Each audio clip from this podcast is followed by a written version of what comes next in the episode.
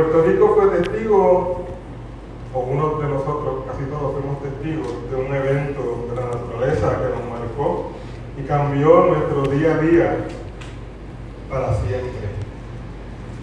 Y digo unos más y otros menos, porque aunque todos tuvimos envueltos y sentimos el temblor, todos tuvimos a ciegas en algún momento por el, por el apagón, no fue lo mismo el sentimiento o lo que evidenciaron las personas que viven en el suroeste de Puerto Rico.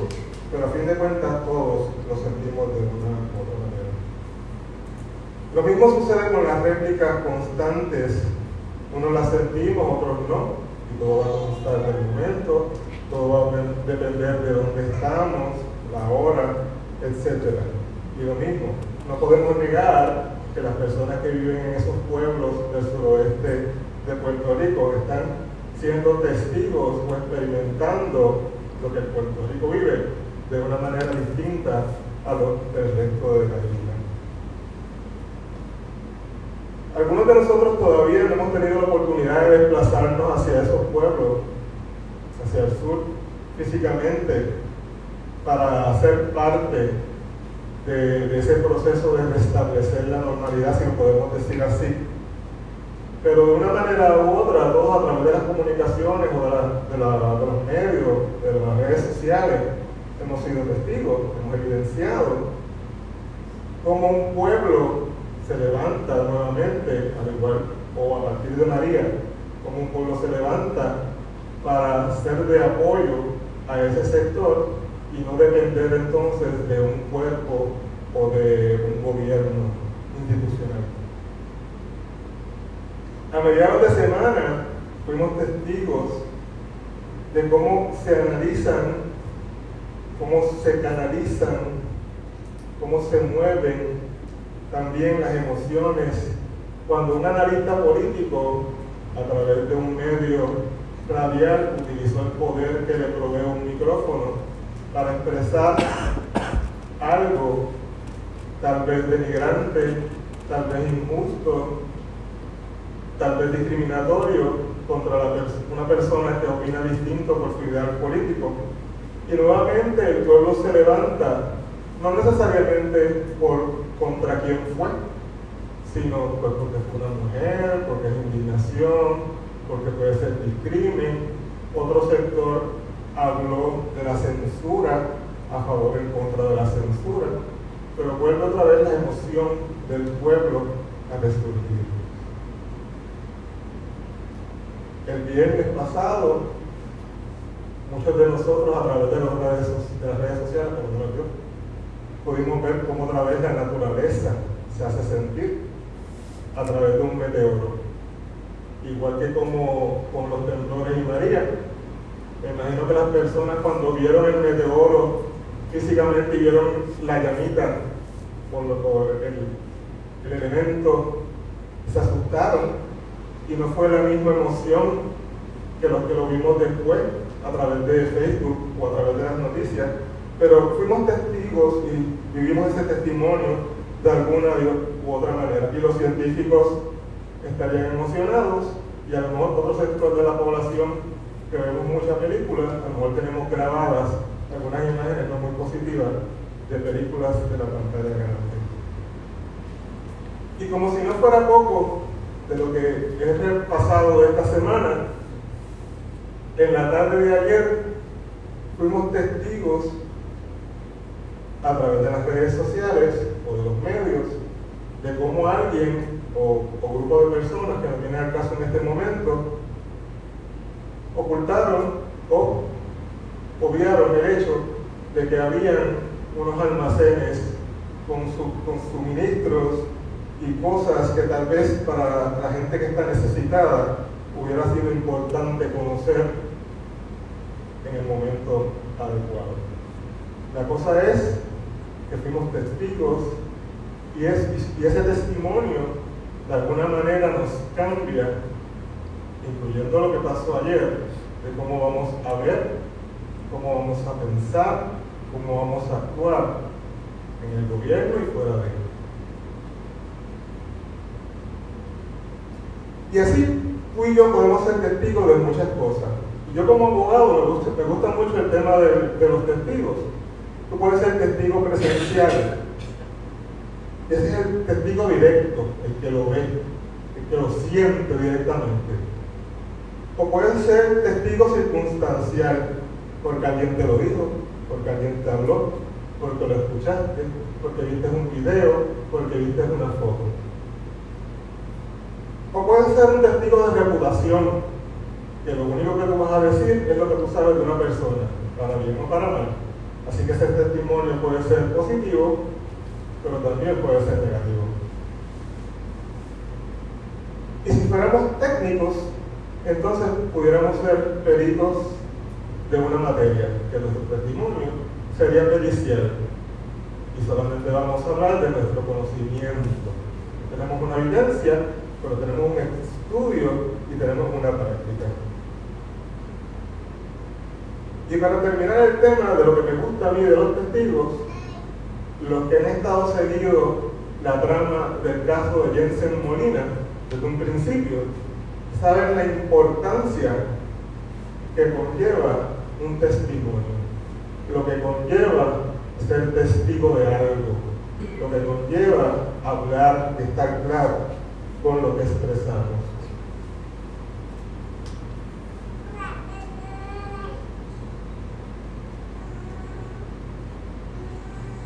Escuchemos en el Evangelio de Juan cómo Juan el Bautista exclamó o testificó. Este es el Cordero de Dios que quita el pecado del mundo. Así que, si estaban pensando para dónde yo iba, ¿verdad? Con esta reflexión, es que el Evangelio de hoy de lo que nos habla precisamente es de ser testigos y de, ser, de vivir un testimonio. Y él dice, este es el Cordero de Dios que quita el pecado del mundo. ¿Y por qué él pudo declararlo con esa certeza? Porque lo hizo con fuerza, porque yo me imagino que lo, que lo tuvo que declarar con mucha fuerza y fortaleza. Y el mismo Evangelio nos lo dice, nos dice que Juan dijo, dio testimonio diciendo, he contemplado al Espíritu que bajaba del cielo como una paloma y se posó sobre él.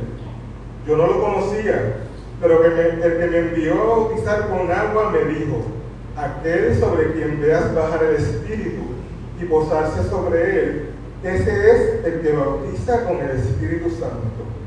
Y yo lo he visto y he dado testimonio de que este es el Hijo de Dios. Los, que hemos estado viniendo los lunes a los estudios bíblicos, y si no has venido, te invito a que te unas a nosotros. Hemos estado o escuchamos en un momento hablar de sacrificios y de diferentes animales que se utilizan para, este, para estos sacrificios. Y el cordero es uno de estos animales. En el Antiguo Testamento se menciona también que los judíos celebraban la Pascua utilizando un cordero. Y Dios en las escrituras establece la manera y forma de cómo consumir específicamente ese cordero, que lo que hacía era recordar, ¿verdad? la salvación, ese momento del éxodo cuando pintaron con la sangre los dinteles de las puertas para salvar al pueblo de Israel que estaba allí en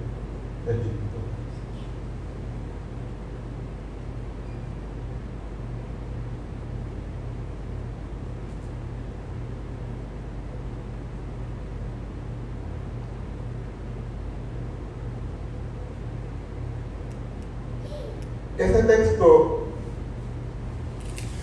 del Antiguo Testamento, si lo ponemos a la par vis a vis con el Evangelio de hoy, nos habla de un sacrificio, pero esta vez nos habla del Cordero de Dios que quita el pecado del mundo. Un Cordero.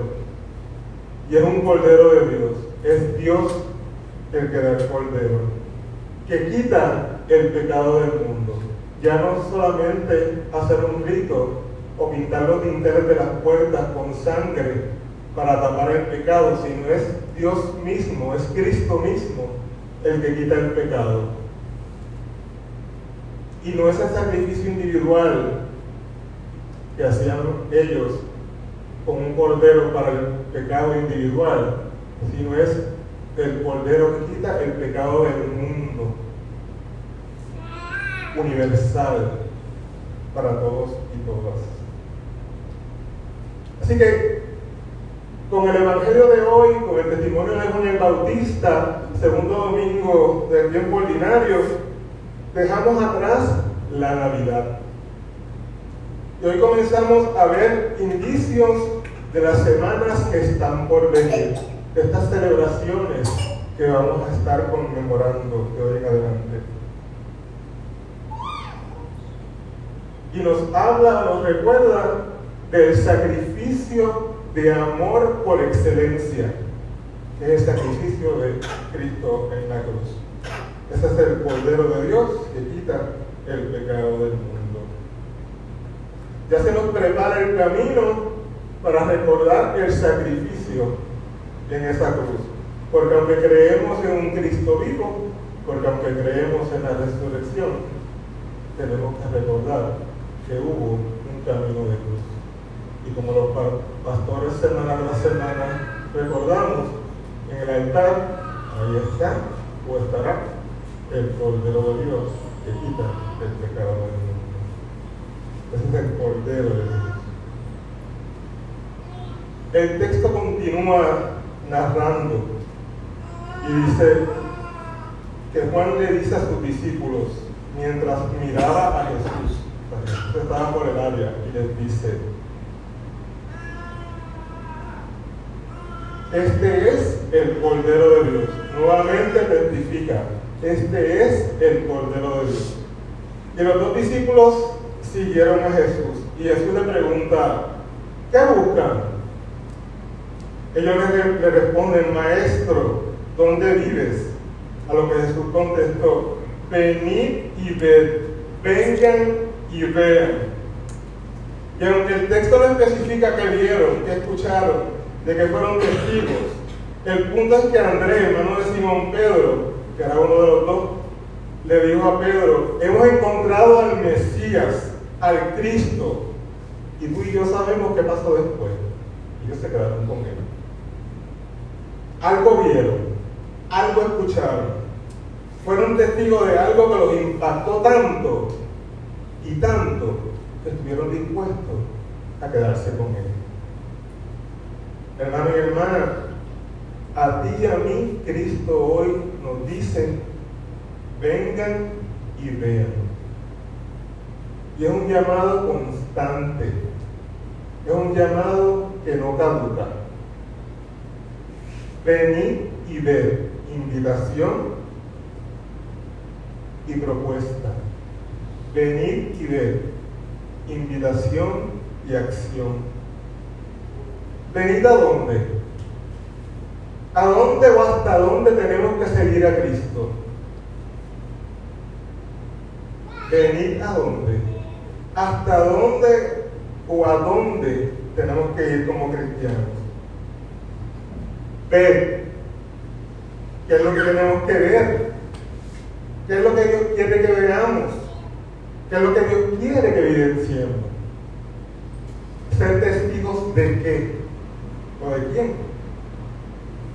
Y la invitación va más allá del mero ver, del mero observar. No es ver y callar, no es ver y hacerlo de la vista larga, no es ver e ignorar el dolor o el sufrimiento del otro, no es ver y quedarnos con el conocimiento. Hay un corito, y yo espero que no se rían de mí, porque yo no sé cantar, que dice, yo soy testigo del poder de Dios. ¿Qué más? ¿Lo han oído? De los milagros que Él ha hecho en mí. Estaba ciego, mas ahora veo la luz la luz divina que me da Jesús. al igual que Andrés y los discípulos, en algún momento, tú y yo hemos sido testigos del poder de Dios en nuestras vidas. En algún momento tú y yo hemos sido testigos de las misericordias de Dios en nuestras vidas. En algún momento tú has sido testigo de esas manifestaciones de Dios en tu familia, en tu entorno, en tus compañeros de tu, de tu trabajo, en tus círculos. Y yo no puedo ser testigo de eso por ti. Yo puedo crecer por ti. Yo puedo creer por tu testimonio. Yo puedo ser empático por tu testimonio. Yo puedo convencerme por tu testimonio. Y yo puedo levantarme con tu testimonio. Pero el testimonio tuyo es tuyo y el mío es mío. Solo tú eres testigo presencial y evidencial de cómo Dios, de cómo Cristo se manifiesta en tu vida. Una frase que me escucharán decir, o que me escucharon decir en, la reflexión de fin de año, y la, yo la digo constantemente, y es que si en este momento yo soy testigo de Dios en mi vida, se ha manifestado, yo tengo que pensar diferente, yo tengo que hablar diferente, yo tengo que actuar diferente. E independientemente del tema que se reflexione, la frase va a ser, la frase va a ser la misma. Yo tengo que pensar diferente, yo tengo que sentir diferente, yo tengo que actuar diferente. Como iglesia, como comunidad de fe, el llamado es exactamente el mismo vengan y vean. Y lo ha hecho de varias etapas, de varias etapas como caminar como iglesia. Aunque yo llegué a esta comunidad en septiembre, en junio, René me envió un mensaje, no sé si fue por WhatsApp o texto, y me dice, estoy visitando esta iglesia, esta comunidad de fe, es pequeña, se parece a Génesis, si tú no te estás congregando, ven y ve. Experimenta tú. Y trae a también. Y aunque pasaron tres meses, yo vine y. Yo experimenté. Yo fui testigo. Yo me quedé. Venid y ved. ¿Qué ofrecemos como comunidad de fe? Venid y ver. ¿Qué deseamos que vean en nosotros y nosotras? Venid y ver. ¿Cuál es la alternativa que estamos proponiendo? Venid y ver. En ocasiones somos eufóricos con una película, con una serie de Netflix y la contamos al lado para verla y después comentarla. Hacemos lo mismo con nuestra iglesia, con nuestros ministerios, con lo que vivimos, con nuestra gracia, con nuestros dones, con lo que, con lo que aquí se vive. Venid y ver. Invitación y propuesta. Invitación y acción. Vengan y vean, experimenten una mesa abierta. Ven y ve mis manos que te abrazan si lo necesitas. Ven y ve y experimenta un oído que te puede escuchar. Ven y ve tal vez una manada de scouts que impacta un sector. Ven y ve todo un territorio fértil para sembrar a nuestro alrededor. Ven y ve nuestro espacio los miércoles. Ven y ve. Venid y ve sí lo podemos hacer. Podemos ser testigos porque hemos conocido al Cordero, porque hemos aceptado su palabra y porque hemos testificado de él y lo hacemos constantemente. Por último, y con esto lo voy dejando, el Evangelio culmina diciendo, y lo trajo Jesús, mirándolo Jesús dijo, tú eres Simón, hijo de Jonás, tú serás llamado Cefas, es decir, Pedro. Nombrar a alguien o algo significa apropiarnos de la persona o de esa cosa que nombramos. Cuando nacen nuestros hijos y nuestras hijas, nos sentimos con el derecho de ponerles un nombre para que se identifiquen con la familia. Al ser llamados por Jesús, somos invitados e invitadas a cambiar y observar la vida de manera diferente. Hoy somos invitados a caminar con la fe y la esperanza de que no estamos solos ni solas, no estamos abandonados independientemente de lo que pasa allá afuera. Es lindo observar las acciones de Jesús para con su pueblo. Sigue siendo una visión perfecta, sigue siendo la visión 2020. Esto está presente aquí y ahora, no se esconde ni se esconderá. Se muestra y nos muestra su amor con su palabra, con su intención de caminar siempre a nuestro lado. Seamos como Juan, como Juan el Bautista y demos testimonio del Evangelio de justicia y de paz del Cristo vivo en nuestras vidas. Que el Señor te bendiga. Amén.